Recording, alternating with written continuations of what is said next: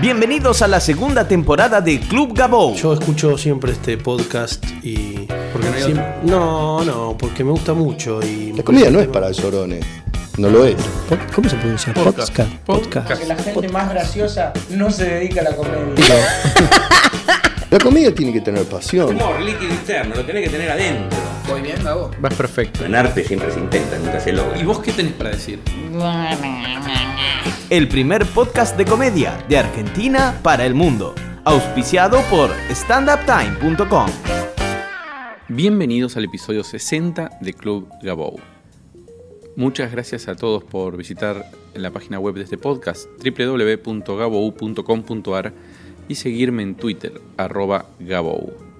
En primer lugar quiero agradecer a todos por haber llegado y haberme acompañado al episodio 60. Esto sin duda es imposible sin la ayuda de todos ustedes, sin eh, acompañarme, sin dejar comentarios, sin comentarme cuando me ven que escuchan el podcast, que algo que escucharon les gustó, les sirvió. Para mí es lo que me da energías para, para seguir haciéndolo. Esto es totalmente gracias a- al apoyo que recibo, así que muchas gracias a todos por estar ahí. Gracias a todos por entrar a gabou.com.ar y dejar comentarios en los podcasts. Hace que, que podamos estar en contacto y que todo el mundo pueda discutir y compartir lo que, lo que les pasó con cada, con cada episodio. Seguimos charlando con protagonistas de la escena de la comedia, empezamos a conocerlos, intentamos saber cómo piensan de este trabajo que hacen todas las semanas, todos los días de su vida. Antes de meternos específicamente en el episodio de hoy, les cuento que desde justamente hoy, miércoles 16 de abril, en Tecnópolis, va a estar desarrollándose el primer festival de stand-up que está dentro del Festival de la Palabra. No sé si es el primer festival, no sé si es federal, todo lo que se quiera poner entre comillas o todo lo que se quiera cuestionar, eh, me parece bien. En realidad es un festival, es un festival muy importante y donde va a haber todos los días a las 16 y a las 17.30 charlas, cursos, seminarios y después todos los días a las 7 de la tarde y a las 9 shows con grandes comediantes. Va, a estar Malena Pichot, Ezequiel Campa, Dalia Goodman, Sebastián Wanright, Sangiao, Fábregas, Félix, Juan Barraza, bueno, Vero Lorca, un montón de comediantes, va a estar buenísimo. Es desde hoy a la noche, miércoles, que creo que va a estar Rocco, Philly, desde hoy miércoles hasta el domingo. Pueden ir a las charlas y pueden ir a los shows. Todo es gratis y es por orden de llegada. Vayan, la van a pasar bien, se van a divertir, van a aprender. Es gratis. Van a poder estar con otros comediantes, van a poder estar con productores, van a poder estar con gente que va a ver stand-up. Va a estar buenísimo. Vayan, vayan porque va a estar bueno. Al invitado de esta semana lo conocí hace más de 10 años. Cuando me convocaron, me invitaron para, para presentar un show que se llamaba Pare de Sufrir, que hacíamos en, en Liberarte, con Ernesto Boslaski, Ezequiel Campa, Marisa Di Palma y justamente él. Desde ese momento nunca paró de trabajar por el stand-up, armó un show que se llama Selección de Stand-up, justamente en Liberarte, que hoy yo creo que es el mejor rotativo de comediantes rotativos que se puede ver en la ciudad de Buenos Aires. No creo que haya otro que se haya mantenido tanto en el tiempo y que tenga la calidad que tiene selección de stand-up, que está todos los sábados en Liberarte. Tiene un estilo de producción único que le permitió hacer que, esa- ese show funcione, incluso teniendo más de una función por semana. Siempre tiene una visión interesante, palabras sabias sobre lo que está pasando en el stand-up en Buenos Aires. Hoy recibimos en Club Gabou a Fernando Quintans.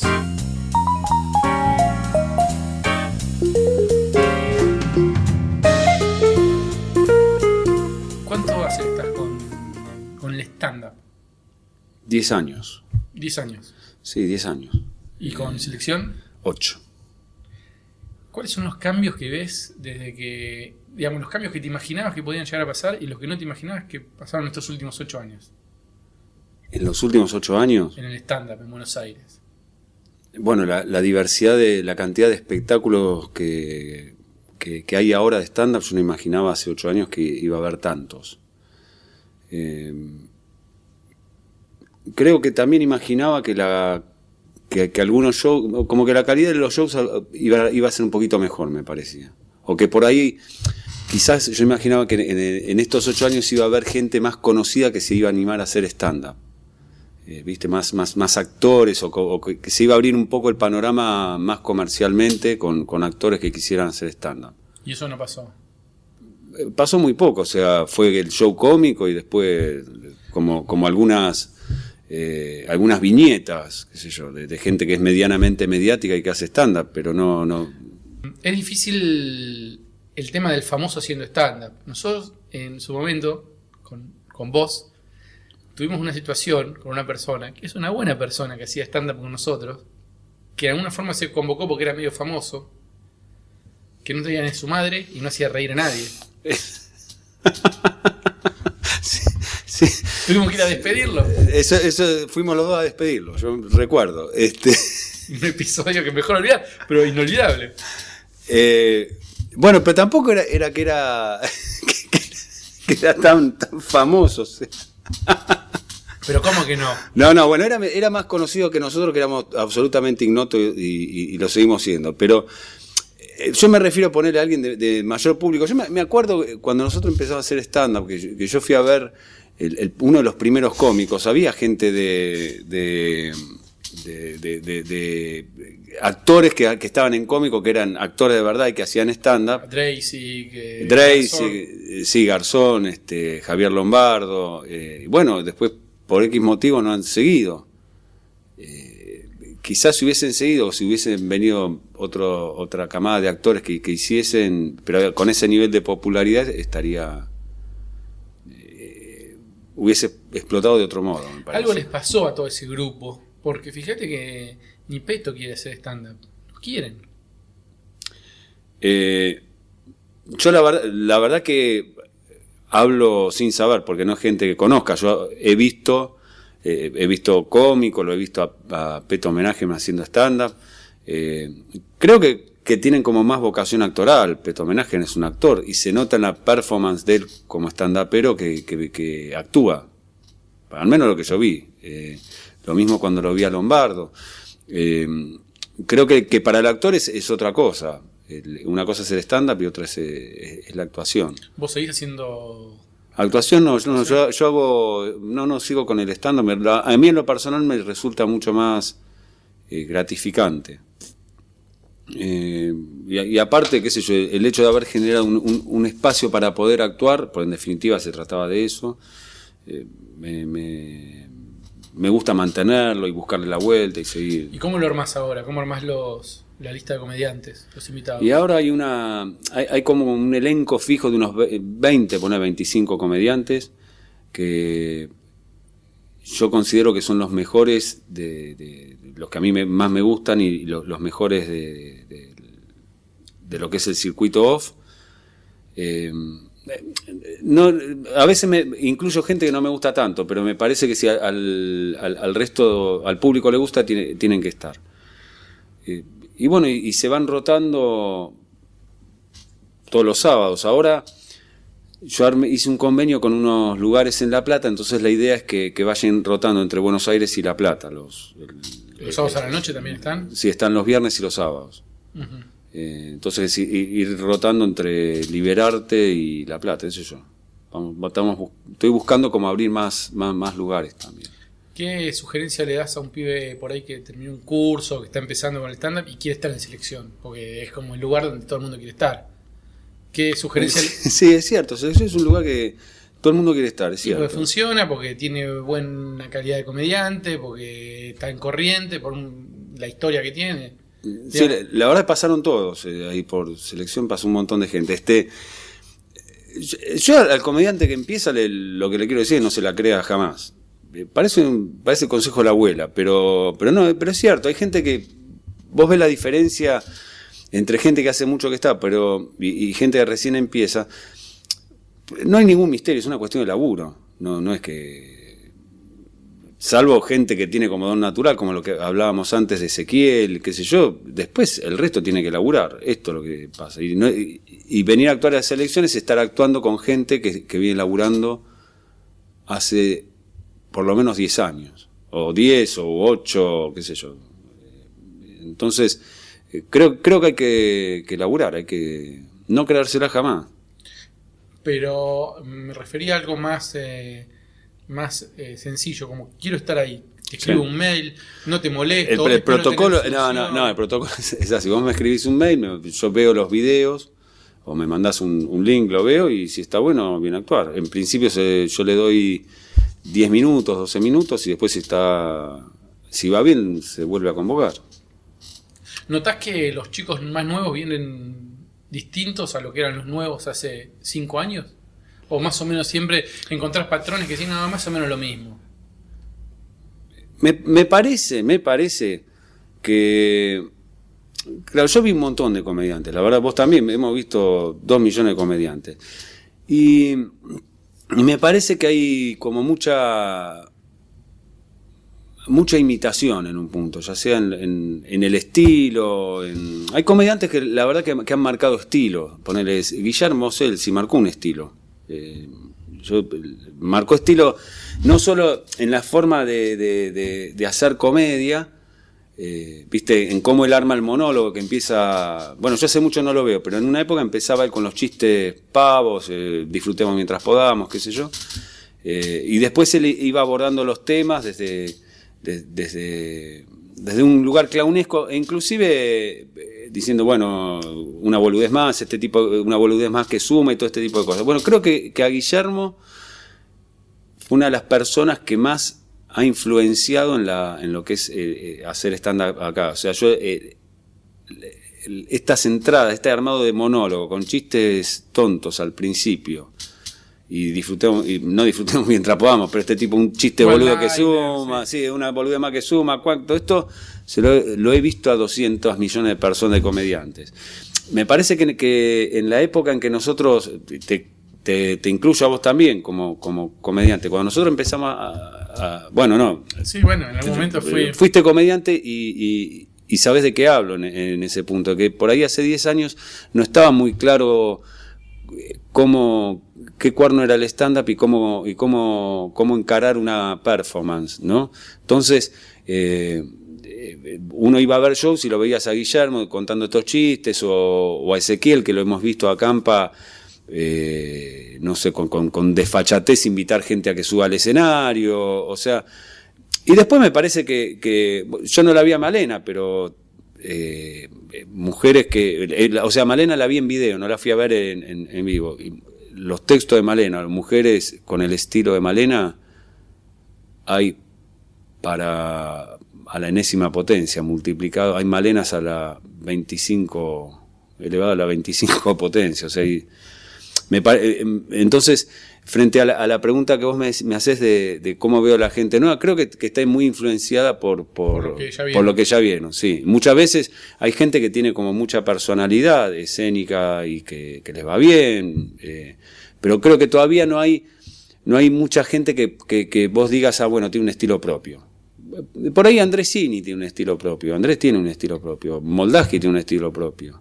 Sangiao tiene un estilo propio. También. Bueno, Sanjao también, pero Sanjao fue uno de los también de los precursores de los que de los que eh, yo los, los iba a ver cuando empezaba a ver a hacer stand up, eran como referentes. Y vamos a ver cuál es su gracia. Estaba Claro, exactamente.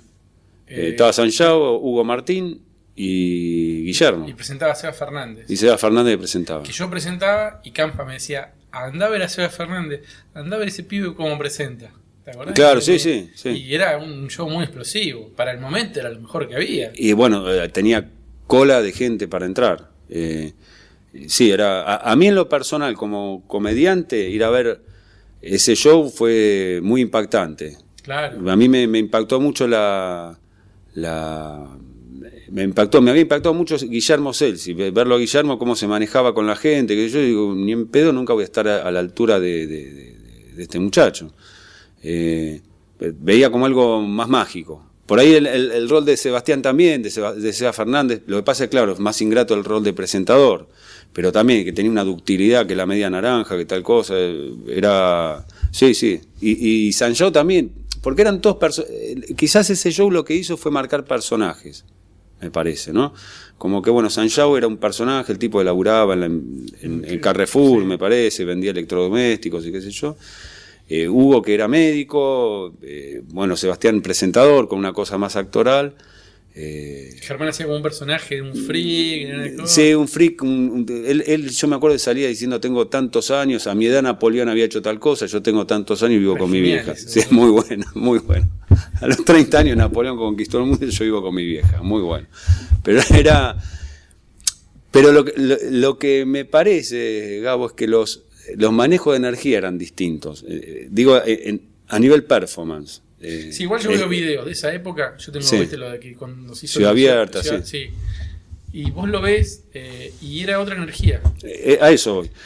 Es la energía que había es como cuando un tipo no hace mucho que se sube al escenario y tiene como un lugar de observador de la realidad. De, es mirá qué piola las observaciones que yo hago, ¿sí?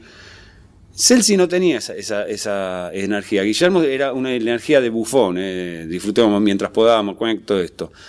Pero si no, era como, como mirá qué piola la observación que yo hago. Eh, y ahora me parece que sigue habiendo, me parece que, que la persona que, que recién empieza a hacer stand-up se, le gusta esa energía o piensa que, que es una reflexión, que le- la gracia está en hacer reflexión inteligente. Y no, yo con el paso de los años me di cuenta que, A ver. que no, tengo que ponerle el cuerpo. Para vos es más importante el cómo y el- la, la Sí. actitud corporal que el texto. Eh, eh, no, no tenés que plantearlo. Creo yo que no tenés que. A ver, me- yo en este momento, como comediante, te, te hablo, yo eh, veo a la comedia como, como, un, como un hecho vivo. Yo le pregunto a la gente y la gente es como el. me da el disparador para hacer el monólogo. ¿Sí? ¿Se entiende? Este, este es el estilo que yo estoy probando ahora. Eh, Ahora, lo, que pasa en el momento es una, una situación de, de compromiso corporal. No quiere decir que, bueno, voy a actuar esto, voy a hacer esta cara, sino que yo estoy implicado con todo mi cuerpo y toda mi energía ahí en lo que está pasando en ese momento. Y el texto y la gracia, obvio, es el plafón, pero es el borde de la cancha, pero no, no, no es el todo, ni tampoco la cara que hace para hacer el... Porque suponete que, que yo hago una cara en, en un chiste, lo remato con una cara, ¿no? Y, y bueno, a veces puede funcionar y otra no. Y, y, y- y si yo ya, ya me quedo con que el remate es el chiste, es esa cara, eh, ¿entendés? Queda, como impuesto. Muchas veces puede quedar como impuesto, como traído de afuera. Eh, y yo creo que, que muchas cosas van apareciendo en el momento y, está bueno. Y de los chicos nuevos que aparecen cada tanto, ¿hay alguno que te gustaría nombrar que viste últimamente, que te deslumbró, que dijiste acá hay algo distinto?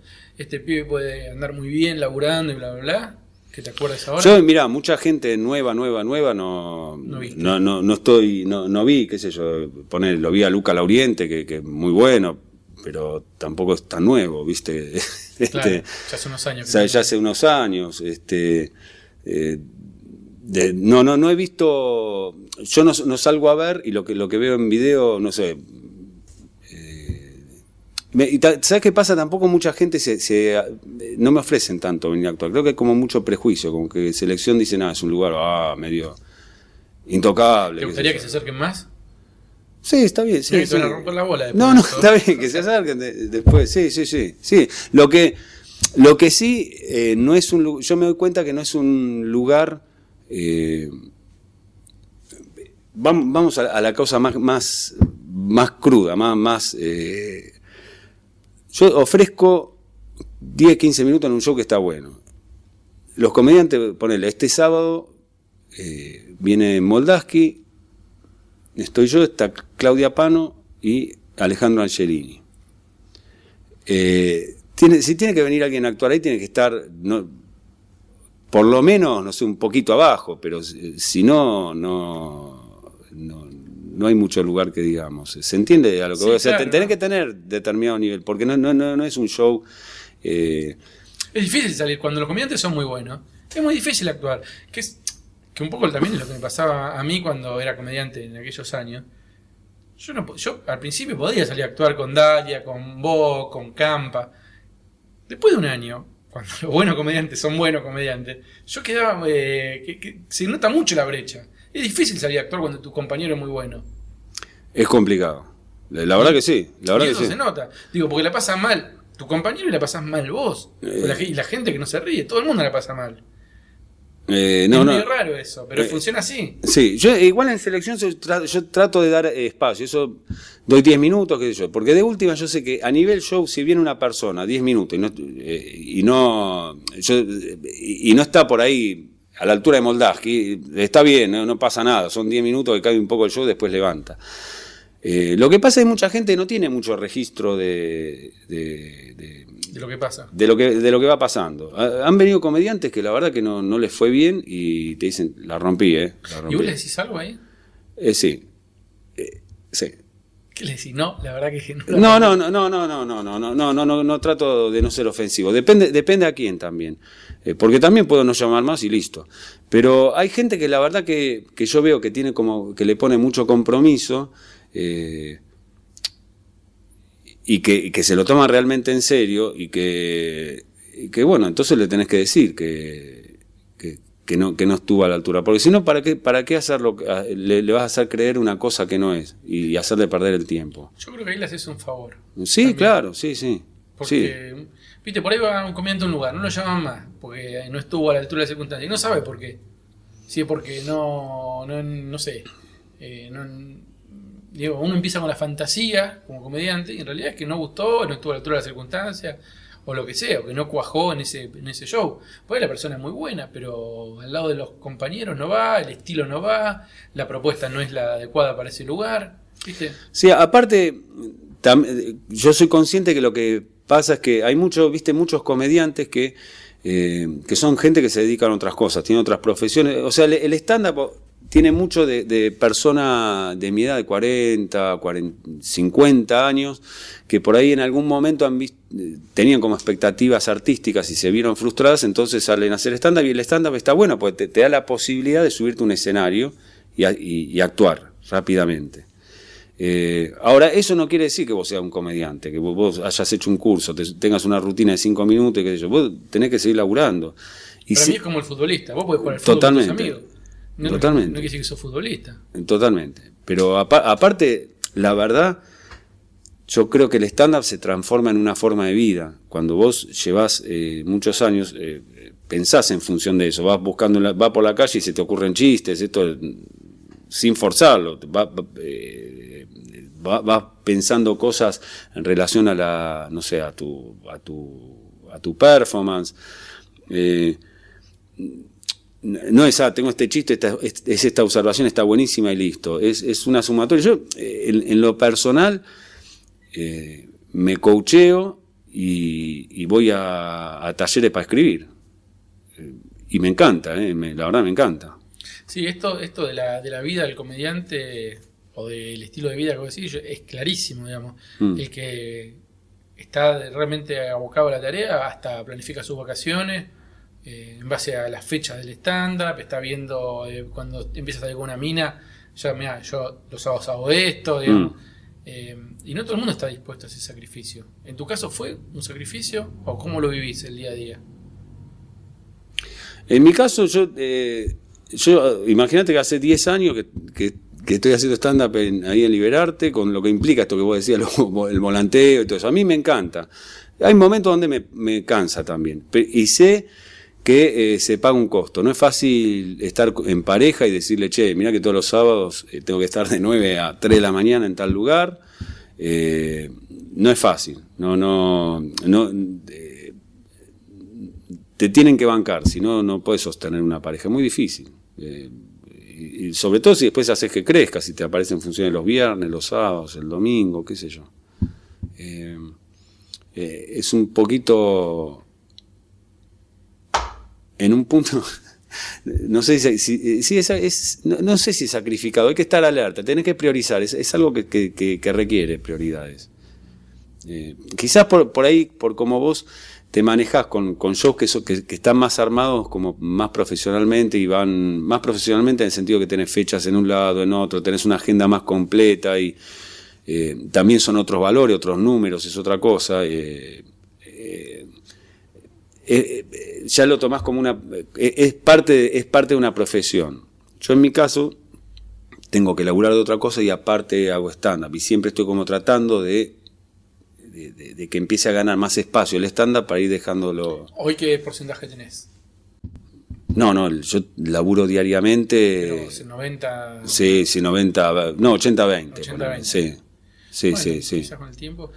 Fer, esto es una pregunta que no sé cómo va a salir, pero esta es una pregunta que me gustaría hacerte, es ¿cómo ves desde afuera el Paseo de la Plaza y enfrente del Paseo de la Plaza el Paseo de la Plaza como centro de aglomerado de, de shows?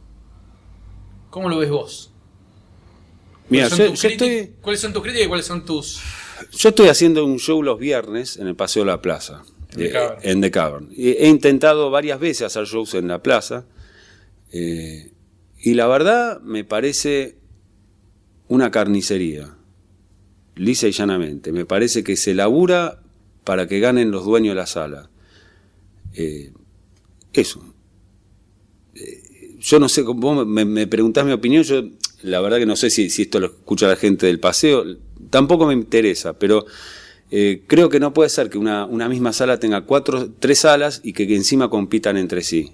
Porque, No, no, los acuerdos económicos son malos además, comparado con cualquier otro eh, lugar. Exactamente. Y, y, y-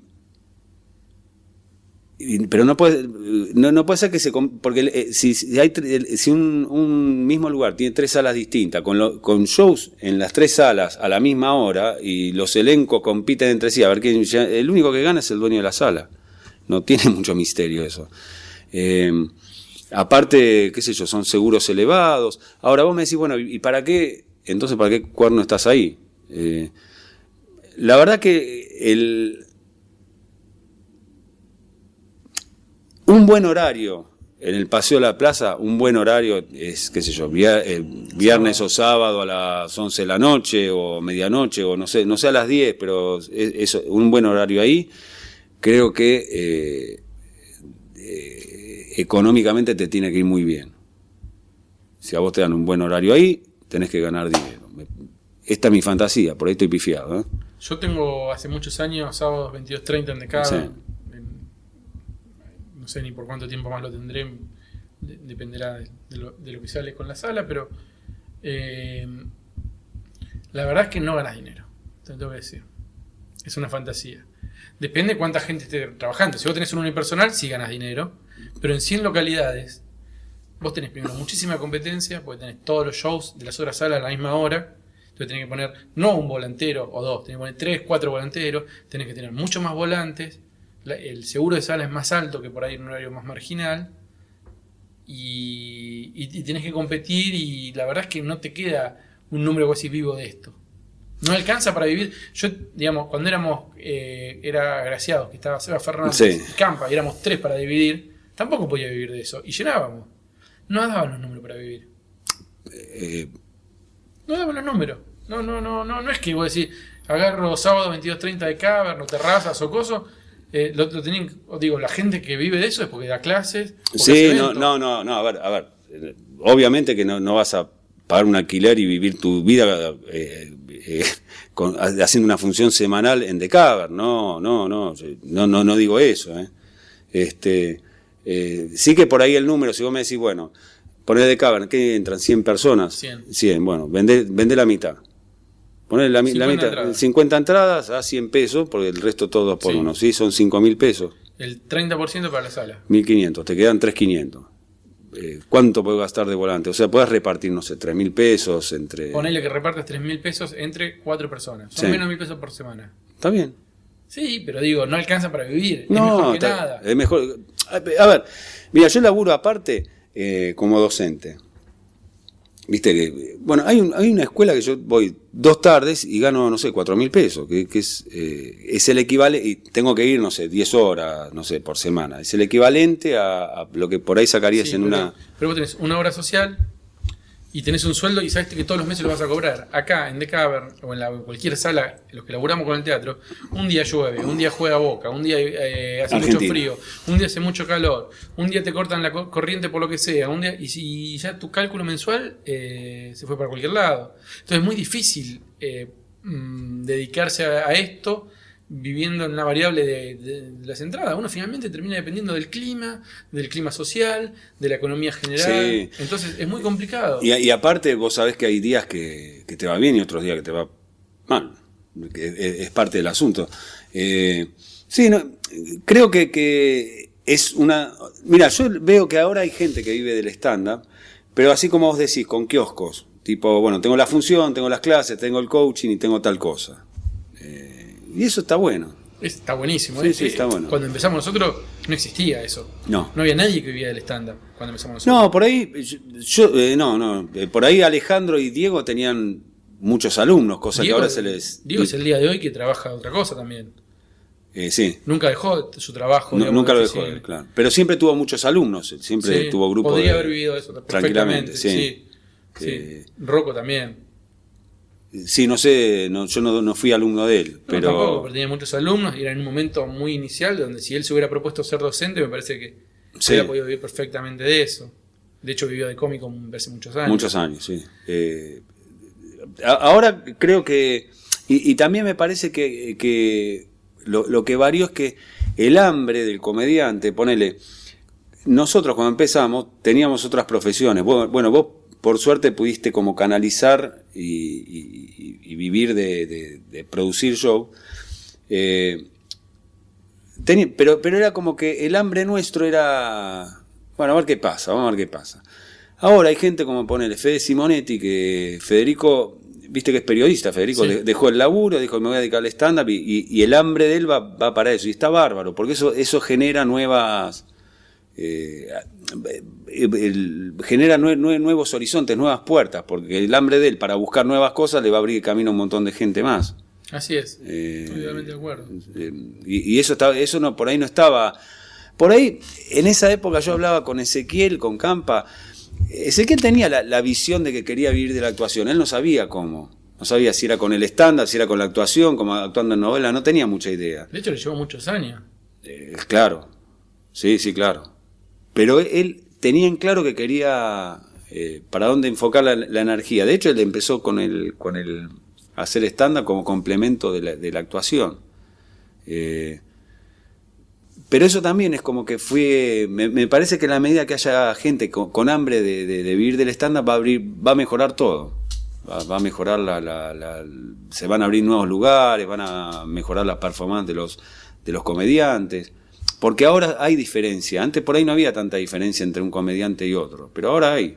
Era un pelotón antes. Era un pelotón. Pero también lo que, lo que me parece que es esto que vos decís, de que haya gente viviendo del stand-up, un tipo que se dedique ocho horas a, a, digamos, que a una oficina, le quita energía y tiempo y Sí. dedicación que un tipo, digamos, yo puedo hacer este podcast porque me estoy dedicando a esto y es parte de mi trabajo, si querés. Le dedico eh, semanalmente tiempo para, la- para juntarme con comediantes, tener estas charlas, después editarlo, después subirlo. Eh, lo puedo hacer porque tengo la, la- fortuna de poder vivir de esto, digamos. Entonces me lo, me lo permito. No hubiera sido imposible si yo tengo que laburar nueve horas en una oficina y después tengo que eh, ponerme a hacer esto. Porque no me dan los días. Sí, no te- estaría todo mucho más acotado, claro. Por ahí que- lo, vos lo harías igual porque tenés, tenés pasión por lo que haces. Desde, desde un lugar, pero a un costo por ahí de, quedar demasiado cansado. O, sí, sí, pero, pero eh, me, parece que en la medida que, que se empiece, que empiece a pasar eso, que con gente con hambre, y, creo que hay, porque hay muchos pibes, mucha gente joven que, que, que hace stand-up y que busca producir, gana plata y, y busca lugares. y Entonces creo que va a llegar eso. ¿Vos cómo llevas la tensión de ser productor y comediante al mismo tiempo? ¿Cómo la llevo? Es, Sí. es un... No, ¿cómo te, qué- qué- ¿cómo te ves más? ¿Como productor o como comediante? Si tuvieras que definirte. No, no, yo eh, me defino más como comediante. Eh, también me gusta producir, eh, pero yo empecé a producir para generarme el espacio para actuar. No, no tiene mucha, mucha vuelta. Y sé que el tema de, producir necesitas como tiempo para pensar, para ver cómo comercializás, para conectarte con gente. Eh, yo intenté hacer, para producir desde otro lugar, intenté hacerlo eh, varias veces, me asocié con gente, pero se nota que soy medio complicado para las, para las asociaciones, entonces no, eh, no pudo prosperar. Eh, Pero yo me imaginaba siempre como asociándome y, generando más lugares para ir a actuar o, o más ampliando circuitos o qué sé yo. Es difícil trabajar con gente. Por más que la gente, la gente sea buena y qué sé yo, eh, uno también, sobre todo en tu caso, que ya tenés tantos años de hacerlo a tu manera, que a vos te funciona. evidentemente. Entonces, cuando viene alguien y, viste, medio difícil. Es, es difícil. Yo, eh, y a ver, tampoco eh, es que, que, soy Lino Patalán, o sea, tengo un show en Liberarte, nada más, ¿no? y, un convenio en, con un bar en La Plata y, probando suerte en la, en la, plaza. Y hasta ahí llegamos. Está bien, mantener un show ocho años no, es, no lo hace cualquiera. Eh, no sé si hay otro que haya durado. No, no, no, no, no, no, no, no, y aparte... Eh, la verdad yo estoy muy orgulloso yo porque está bueno. La, la gente, ponele, eh, hay funciones, creo que la ha pasado la anterior, la anterior creo que vinieron a poner 70 personas. De las 70, 35 ya habían venido, pero era de verdad, no, no es que... eh, yo sé que, que- han venido porque, viste, me llaman por teléfono y que yo. Y, la verdad que, hacer que la gente vuelva a un show es... Es que así como hay muchos shows nuevos de gente nueva que vos decís, o yo no es que vos lo digas, pero digamos, mucha gente dice, "Este- ese show está muy, es muy choto y bastardea el género. Viste muchas veces pasa. Con selección estándar me parece que pasa justamente lo opuesto. Es un show que siempre que la gente va la pasa bien, que está bien siempre. Puede gustar más o puede gustar menos, pero siempre está en un nivel alto. Entonces pasa que la gente va ahí, ah, y si está bueno esto. eh, sí, pasa eso. ¿Entendés? Que digo que no pasa en muchos shows. No es Eh, algo que suele pasar. Eh, no, de hecho hay mucha gente que, que ha venido a, a ver selección y que por ahí vienen de ver otros shows y nada.